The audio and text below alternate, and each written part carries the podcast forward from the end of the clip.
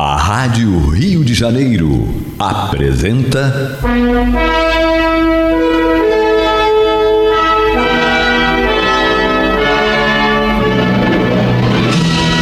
Caminho do Senhor. Programa de estudos sobre a Bíblia Sagrada com revelações inéditas a respeito de muitos ensinamentos do Cristo de Deus, ainda não perfeitamente divulgados nem compreendidos. Um programa dedicado a todos os que amam o Senhor Jesus. Criação de Acácio Fernandes Moreira e Gastão Veríssimo Brandão.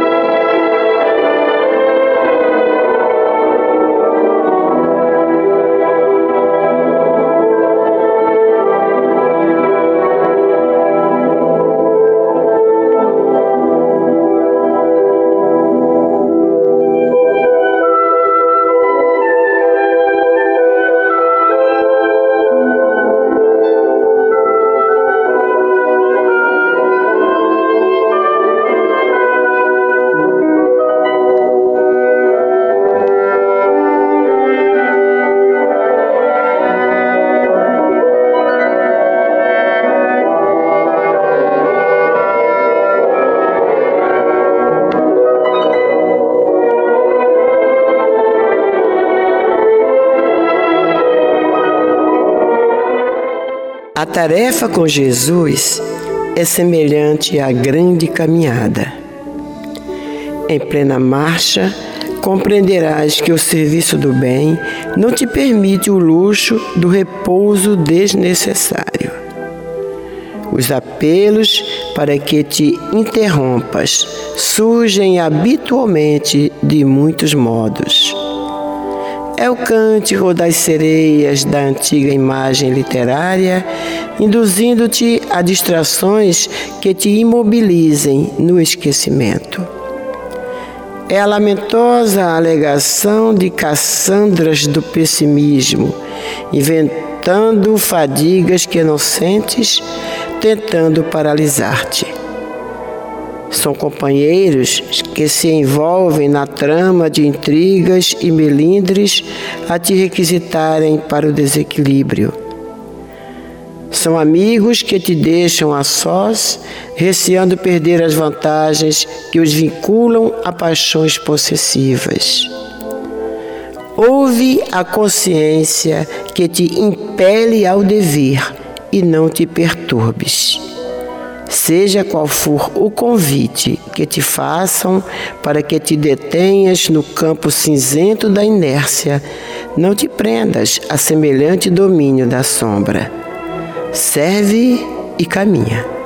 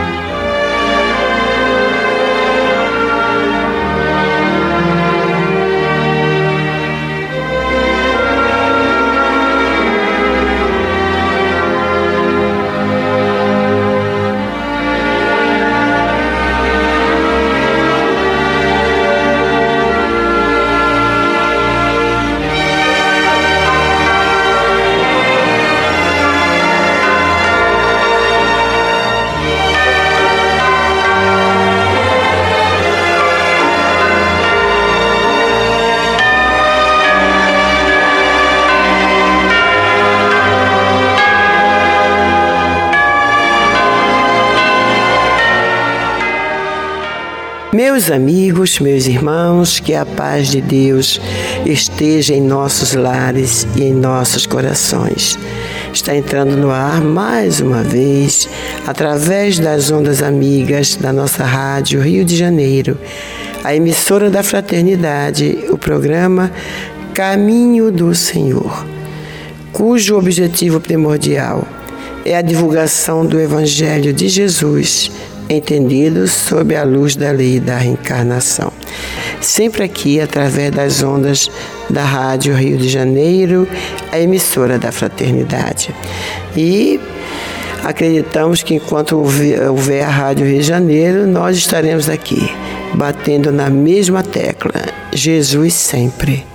Jesus sempre. Com Jesus, por Jesus, para Jesus. E lembrando aqui a além do Gastão que dizia né, que no Evangelho de Jesus nós encontramos o remédio para todos os males, aliás, a solução para todos os males que afligem a humanidade e que parece muito, ele deve ter se inspirado na frase do George Bernard Shaw, que diz que estudou a terra e os homens durante 70 anos e chegou à conclusão de que não via para as misérias do mundo outro remédio senão o caminho do Cristo.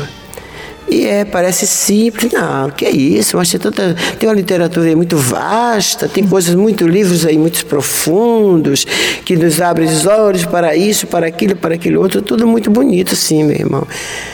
Tudo muito bonito, mas a base, a essência é Jesus, são os seus ensinamentos. Se nós não somos capazes de vivenciar um mandamento só de Jesus, como é que nós queremos nos encher de outras literaturas? Né? E para quê? Aprender é bom, o saber é bom e é preciso, é necessário que a gente tenha instrução, sim instrução, sim, das coisas espirituais, mas é muito mais importante a prática. A gente não precisa saber muito, como diz também o André Luiz. Uma semana de conhecimento evangélico já nos mostra a saciedade como devemos proceder. Nós temos quantos anos de evangelho, menina? Nem sei, né? Melhor nem contar. e como é que nós estamos procedendo? Estamos procedendo dentro dos parâmetros do Cristo? Emmanuel vem através desse livrinho Convivência, psicografia do Chico, falando sobre aí o caminhar, né? O caminhar com Jesus, que ele diz que a tarefa com Jesus é semelhante à grande caminhada. Tem dia que você está cansado, tem dia que você está querendo repouso para o corpo físico, e às vezes realmente você precisa, que Deus não quer sacrifício, misericórdia eu quero, não holocausto, está lá no Evangelho, né? Então a gente tem que dar ao corpo o tempo do descanso, do repouso, mas temos que ter um, um cuidado, olha gente, é muito sutil né, Hermínia? É muito sutil Exatamente. essa necessidade real do descanso com a vamos dizer, a pseudo-necessidade que se começam a é, influenciar em você. Ah, você está cansado, olha, você está trabalhando muito, cuidado com a sua saúde. Às vezes até a família mesmo, né? Querendo o nosso bem, fica cuidado com a sua saúde. Você já trabalhou muito. Por que, que não fica descansando? Vai viajar. Por exemplo, no meu caso, né? agora você não tem mais meu pai, não tem mais o marido, vai viajar. Quem diz que eu estou com a fim de viajar? Não estou com vontade de viajar. Eu estou com vontade de ficar no caminho do Senhor. Lá em Guaratiba a gente é um. É muito bom. É preciso saber diferenciar quando realmente há necessidade do corpo físico, há necessidade da própria alma, né, de ir em busca de um repouso, de um lazer, de contemplar outras paragens para se revigorar, para se renovar, e quando isso é sutis insinuações dos, da, da esquerda festiva, como diz Hermínia. é. Vou voltar a falar de um pouquinho, um pouquinho do tema que a gente tocou no programa de ontem. Essa era da tecnologia, então a nossa mão, então o alcance da mão, é uma era de muita distração. Outro dia eu estava assistindo puseram no YouTube, eu não pude ir presencial, aí assisti no YouTube todas as palestras do nono congresso do Seja Barra. Então, palestras do Divaldo, do Rossandro Klinge, do André Trigueiro, de um rapaz que eu não conhecia chamado Wagner Paixão, fantástico o trabalho dele, a palestra de um médico argentino, uruguaio, que está a serviço na Mansão do Caminho fazendo um trabalho com autistas, uma teoria muito interessante espiritual sobre as três categorias de autismo que existem, muito bom, realmente o congresso como um todo valeu a pena. Então, no, em várias falas de vários expositores, todos batendo na mesma tecla. E o Wagner Paixão, inclusive, foi um que bateu muito nisso. Nós estamos vivendo um momento em que a nova era, que é uma proposta do Evangelho do Cristo, um momento de renovação, está batendo de frente para nós, pela nossa visão curta e míope, com uma era de total uh, desorientação, total ilusão, total distração. Ele diz: Nós vivemos hoje a era da distração, tudo nos distrai. Cada mecanismo, cada aparelhinho novo que é lançado no mercado, as mensagenzinhas que as pessoas mandam. E aí você percebe, eu fico de fora, nessas horas é muito bom você estar de fora. As pessoas se escandalizam quando eu digo que eu não tenho WhatsApp. Aí isso é um escândalo. Ótimo, é bom que eu seja assim, que aí as pessoas falam: meu Deus, não esquecem de mim porque eu não tenho WhatsApp. Mas eu ouço o desabafo individual de amigos próximos que têm WhatsApp dizendo para mim, porque como eu não tenho, eles não correm o risco de que eu diga isso para as pessoas que fazem parte dos seus grupos. Hermínia, eu não aguento mais. São 300 mensagens por é dia. Mesmo, é, é a florzinha, o coraçãozinho, é o solzinho, é bom dia, é boa tarde, é boa noite. Meu Deus, a mesma mensagem enviada por 30, 40 pessoas que todo mundo recebeu, todo mundo quer mandar para todo mundo. Pessoas repassando mensagens que você, ao conhecer a pessoa, se diz: não é possível, ela não leu isso, senão ela não estava passando isso para mim.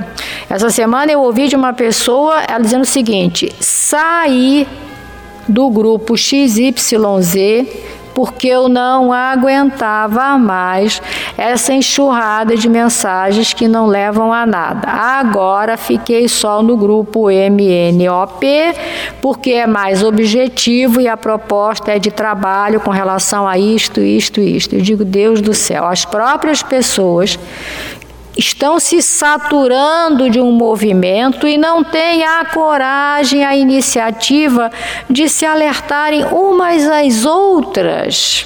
Talvez até porque saibam que o que você mandar pelo próprio WhatsApp, de modo geral, já não é mais visto por ninguém. Olha que coisa louca!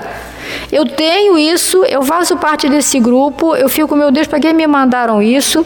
Não respondo. Algumas pessoas, eu tenho uma amiga que ela, quando está fazendo evangelho comigo, começa uma musiquinha.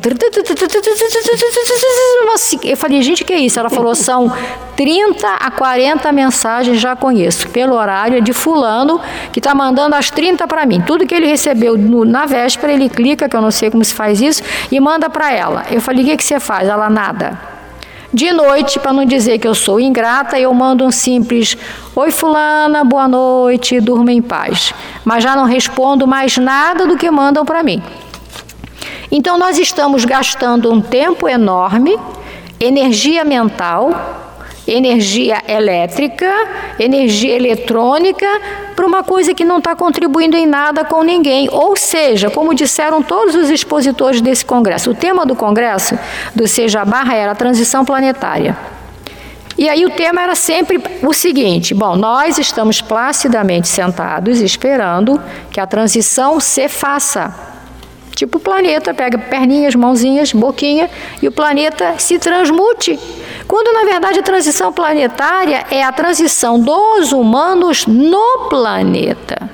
Ou seja, nós é que temos que fazer a nossa transição. Nós temos que trabalhar, nós temos que ir em busca desse evangelho do Cristo que nós falamos ontem e nos transformarmos. E essa transformação é uma luta enorme. E aí, como diz Emmanuel hoje, vem as várias estratégias da nossa esquerda festiva, como eu digo, Olímpia lembrou, ou dos encarnados, que pelo fato de estarem encarnados também podem fazer parte da nossa esquerda festiva, não tenha dúvida disso.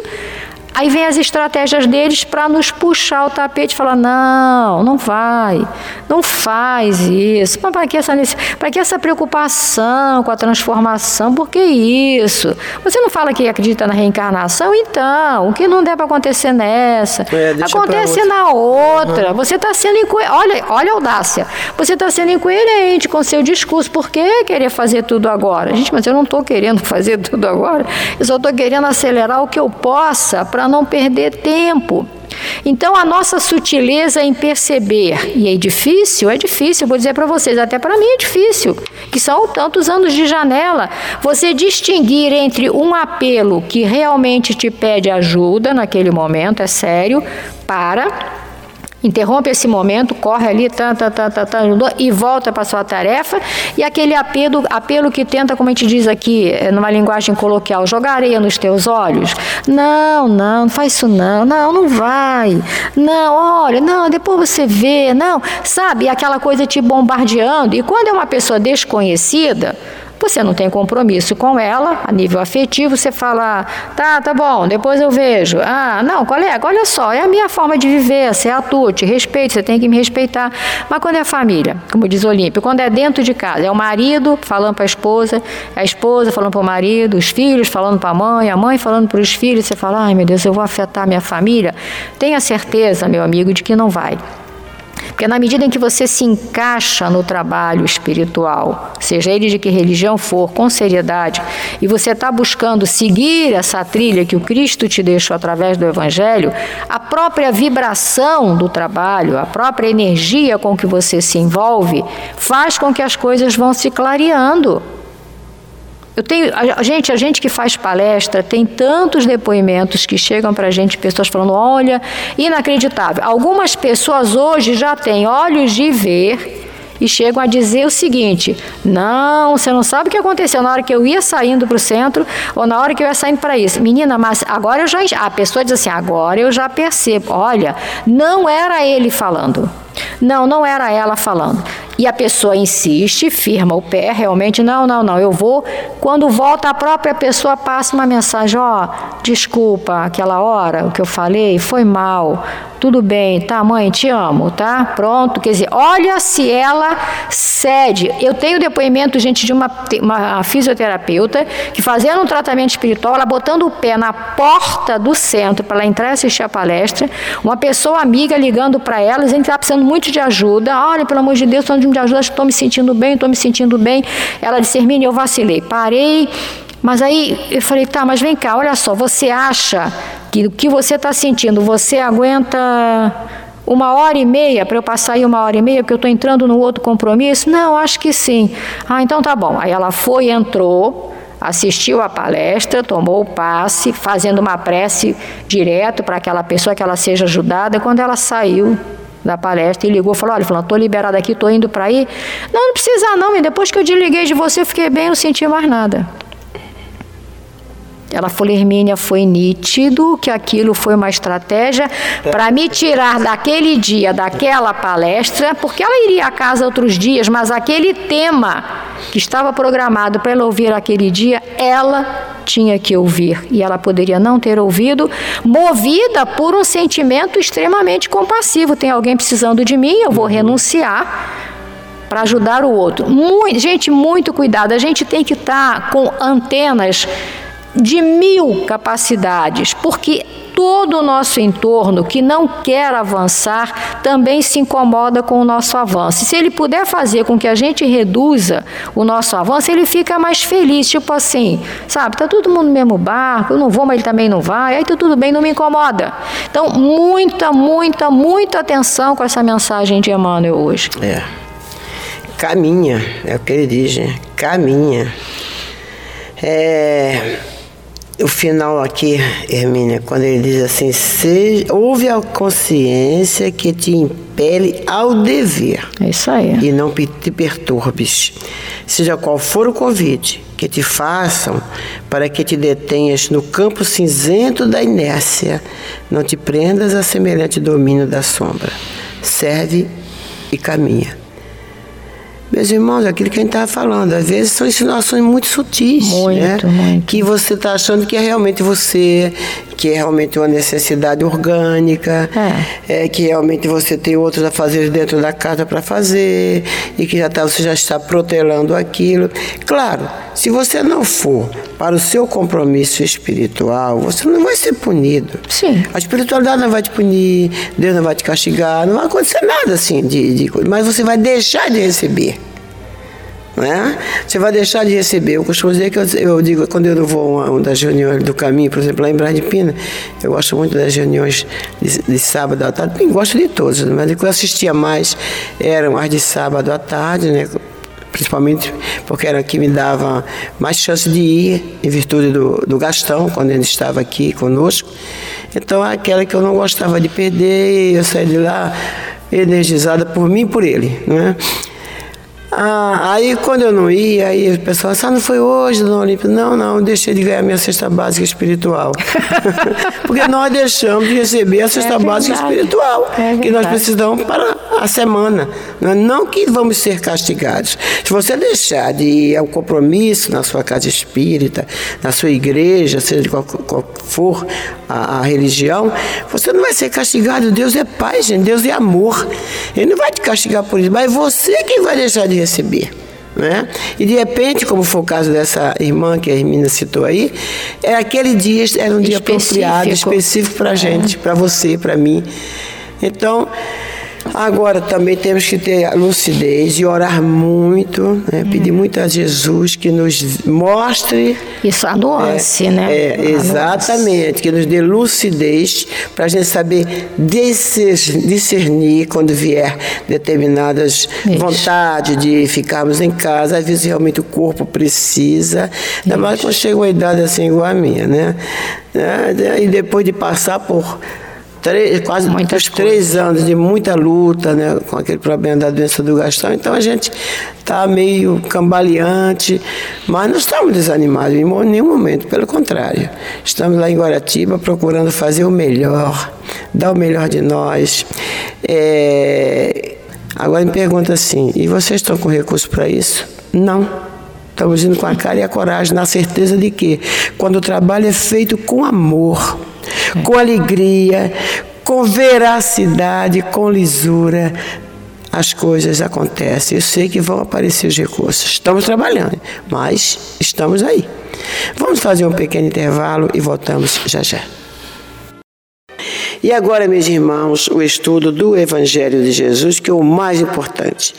Estamos estudando o Evangelho de Jesus segundo Lucas, capítulo 6, nos versículos 12 a 19.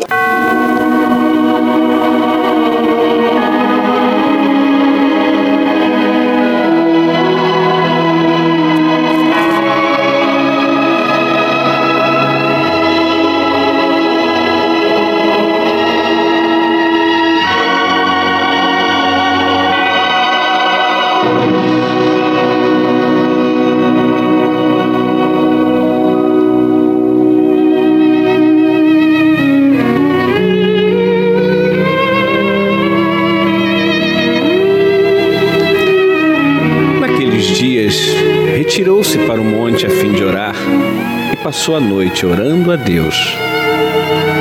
E, quando amanheceu, chamou a si os seus discípulos e escolheu doze dentre eles, aos quais deu também o nome de apóstolos. Simão, a quem acrescentou o nome de Pedro, e André, seu irmão.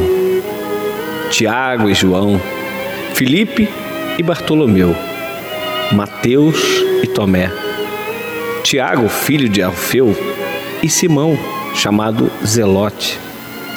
Judas, filho de Tiago, e Judas Iscariotes, que se tornou traidor. E descendo com eles parou numa planura onde se encontravam muitos discípulos seus e grande multidão do povo de toda a Judéia, de Jerusalém e do litoral de Tiro e de Sidom, que vieram para o ouvirem e serem curados de suas enfermidades. Também os atormentados por espíritos imundos eram curados. E todos da multidão procuravam tocá-lo, porque dele saía poder e curava todos.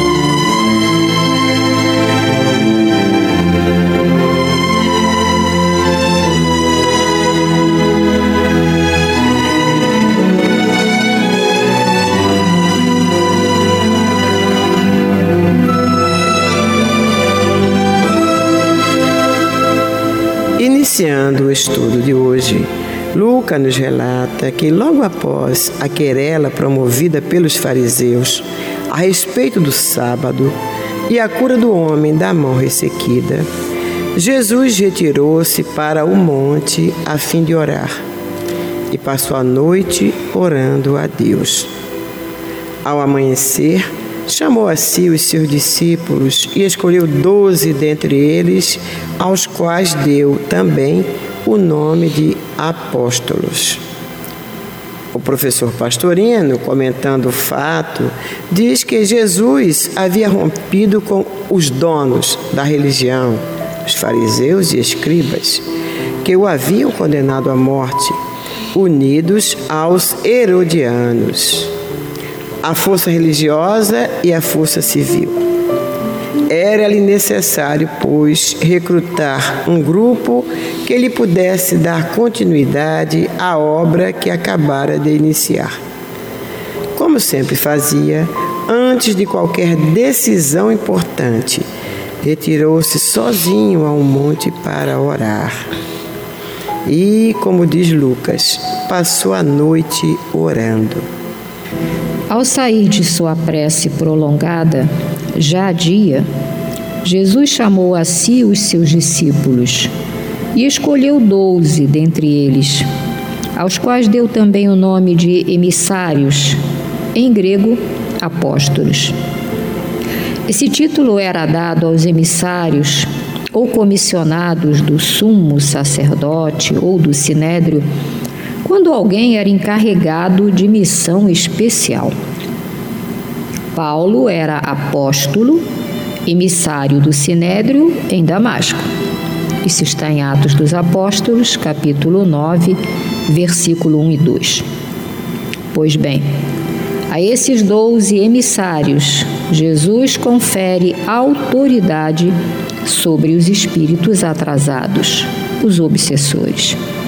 Segundo o professor Pastorino, o número 12 encerrava uma intenção, pois lembrava os doze patriarcas, as doze tribos de Israel. Eles se sentarão em doze tronos para julgar as doze tribos. Isso está em Mateus, capítulo 19, versículo 28. E Pastorino justifica ainda essa intenção lembrando a preocupação de Pedro, posteriormente, em preencher a vaga deixada por Judas para restabelecer o número primitivo, como podemos ver em Atos dos Apóstolos, no capítulo 1, versículos 15 e 16, com a eleição de Matias. E aqui, ao nominar os doze discípulos, faremos uma biografia do pouco que se sabe sobre cada um deles, visto que a história pouco acrescenta ao que já sabemos através dos evangelhos e pelas epístolas. São eles: Simão, cognominado por Jesus Pedro, que é uma forma grega da palavra aramaica Cefas, que quer dizer rocha, pedra. Este nome lhe foi dado por Jesus quando este compareceu pela primeira vez em sua presença, conforme está lá no Evangelho segundo João, capítulo 1, versículo 42. A história pouco acrescenta ao que já sabemos através dos evangelhos e pelas epístolas. De acordo com a profecia referente ao seu martírio, contida no capítulo 21, versículo 19 do Evangelho de Jesus, segundo João, diz a história que Pedro foi crucificado ao mesmo tempo que o apóstolo Paulo que foi decapitado no ano 68 depois de Cristo, ao que parece, na cidade de Roma. Segundo John Davis, desde o princípio que a lenda muito se ocupou com a vida de Pedro. A tradição romanista afirma que ele foi bispo de Roma durante 25 anos, tendo como base uma história apócrifa portanto indigna de crédito, originada entre os abionitas, nome derivado da palavra ebion, que significa pobre. Os abionitas são os adeptos de uma seita que teve sua origem no cristianismo judeu. Os abionitas visavam manter, tanto quanto possível, as doutrinas do Velho Testamento, rejeitando a doutrina de Paulo. André, nome tipicamente grego que significa valoroso. Esse era irmão de Simão Pedro, ambos naturais de Betsaida, ao norte do Tiberíades, filhos de um certo Jonas, o João, já que o nome Jonas é abreviatura de Johanna, que quer dizer João. Moravam em Cafarnaum, onde exerciam a profissão de pescadores. André, juntamente com outro discípulo, era discípulo de João Batista, que lhes mostrou a Jesus como o Cordeiro de Deus que tira os pecados do mundo. Convencidos de que Jesus era realmente o Messias prometido, tornaram-se seus discípulos. Tiago, irmão de João, o evangelista, ambos filhos de Zebedeu e de Salomé, considerada por alguns como sendo uma das irmãs de Jesus e por outros como irmã de Maria, a mãe de Jesus. Mas tudo não passa de suposições, pois não há como comprovar. Tiago é conhecido como Tiago o Maior, isto é, o mais velho, para distingui-lo do outro Tiago, irmão de Jesus, denominado o menor, ou seja, o mais moço. João, esse mesmo que figura como irmão de Tiago, filho de Zebedeu e de Salomé, é o mesmo que, juntamente com André, deixou o Batista, de quem era discípulo, para seguir o Cordeiro de Deus que tira os pecados do mundo. E ficaram com ele durante aquele dia. Esse fato é contado pelo próprio João no Evangelho, no capítulo 1, versículos 35 a 42. Filipe, nome também tipicamente grego, que significa amigo do cavalo. Era natural de Betsaida, do mar da Galileia, de onde também o eram Pedro e André. Jesus o convocou para ser seu discípulo em Betânia, além do Jordão, onde João batizava. Filipe encontrou Natanael e declarou-lhe: Encontramos aquele de quem Moisés escreveu na lei e os profetas falaram. É Jesus o Nazareno, filho de José. Perguntou-lhe Natanael: De Nazaré pode sair alguma coisa boa? Respondeu-lhe Filipe: Vem e vê. Jesus, vendo Natanael, aproximou-se e disse a seu respeito: Eis aí um verdadeiro israelita em quem não há dolo. Contudo, O nome de Natanael não aparece na lista dos três primeiros evangelistas, porém aparece sempre citado ao lado de Filipe o nome de Bartolomeu, identificado pelos comentaristas como o provável sobrenome de Natanael. Portanto, Bartolomeu e Natanael, presume-se, são a mesma pessoa. Mateus, nome grego, Mataus, que significa dom de Deus. Seu nome em hebraico era Levi e era filho de Alfeu. Era cobrador de impostos a serviço do governo romano ou do rei Herodes, estabelecido em Cafarnaum. Aos coletores de impostos, os romanos denominavam publicanos, ou seja, agentes do tesouro público eram odiados pelo povo porque exorbitavam na cobrança.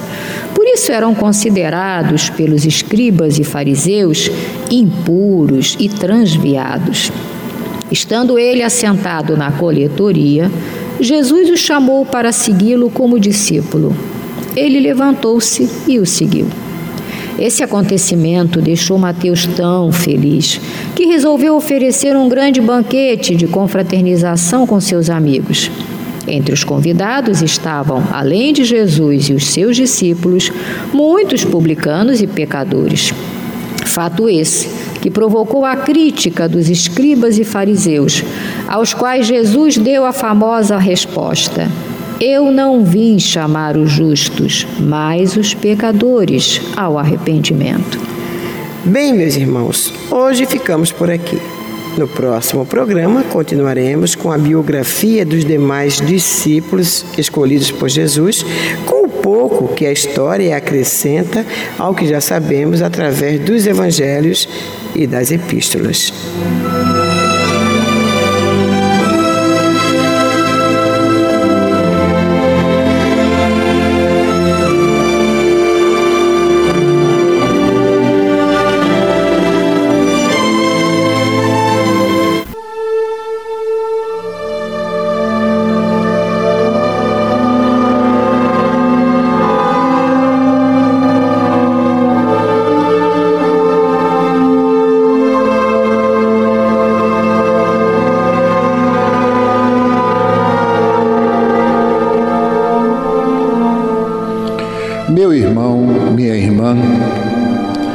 Seu coração está angustiado e lhe falta ânimo para enfrentar os obstáculos da vida diária, se você sente-se só e compreendido pelos que lhe rodeiam, se alguma dor física ou moral está atormentando-lhe, tirando-lhe as horas de sono, enfim, se você está sofrendo, lembre-se, você não está só.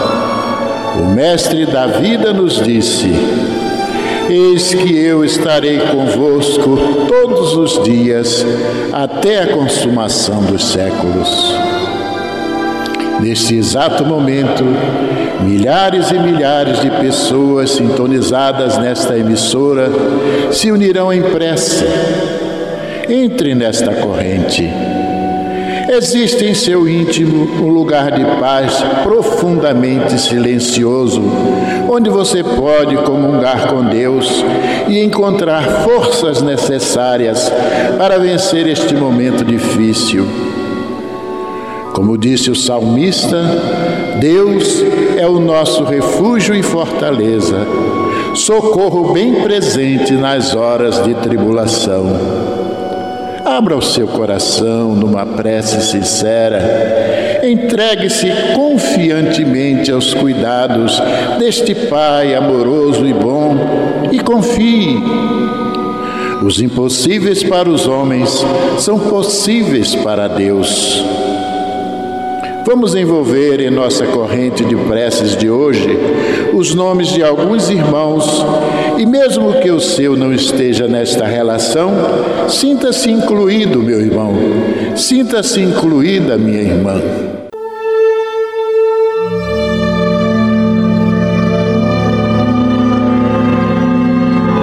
Divaldo Pereira Franco Milton Antunes Laranjeiras, Lúcia Gomes Pereira, Adeir Martins Bahia, Antônio Loureiro Marques, Lúcia Marques Gonçalves, José Luiz de Jesus Marques, Edne Magalhães Pinto, Maria José Gomes, Tereza Cristina Marques Otávio, Rodrigo Santiago Silva, Ana Maria Lara, Alfredo Augusto de Azevedo, Mateus Fernandes de Araújo, Lídio Soares de Aquino, André Luiz Moreira, Maria Oneida Nava Raposo, Alina Pereira de Pinho, Mário Cláudio da Silva Moraes, Maria Jaísa, Manuel Vicente da Silva, Vilma de Castro, Virgínia Laranjeiras Freire e nosso irmão Maicon Douglas.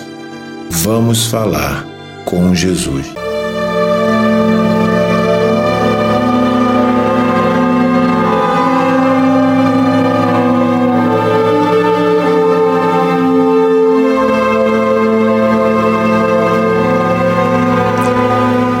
Mestre e amigo, companheiro de todas as horas, apesar da nossa dificuldade em te perceber nas horas mais difíceis. Se nos deixarmos levar por todos os ensinamentos que a noite de hoje nos trouxe, pode ser que uma sensação de fracasso, de cansaço, de desânimo tome conta de nós e nos faça desistir. Mas não é essa, não é essa a tua proposta. Quando nos disseste que no mundo teríamos aflições, mas tivéssemos bom ânimo, porque tu venceste o mundo. Nos propomos nesse momento a interpretar a tua palavra.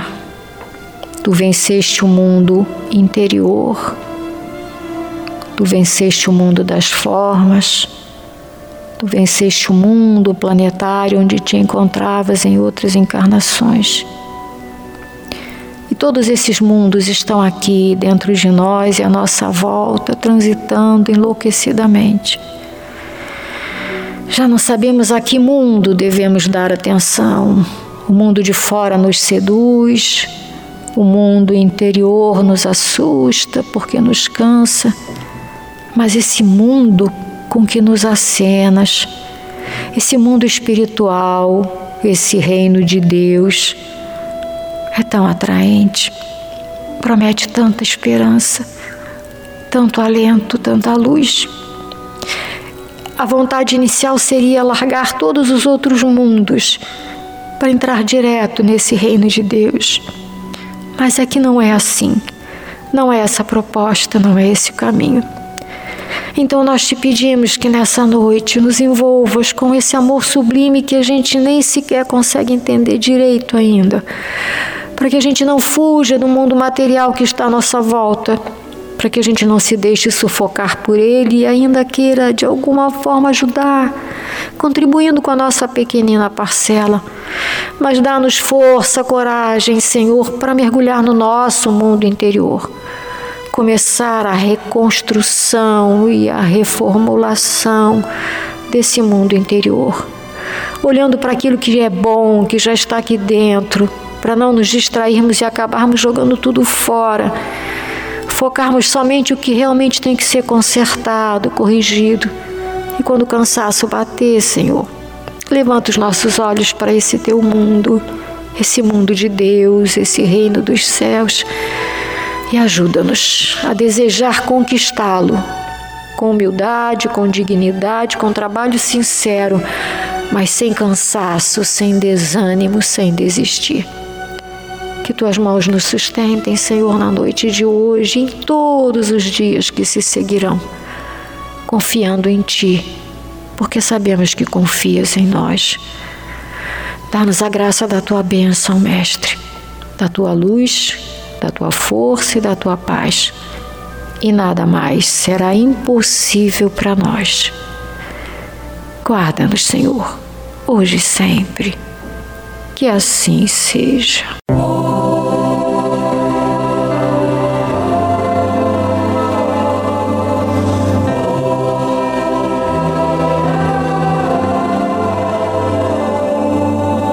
Fim da.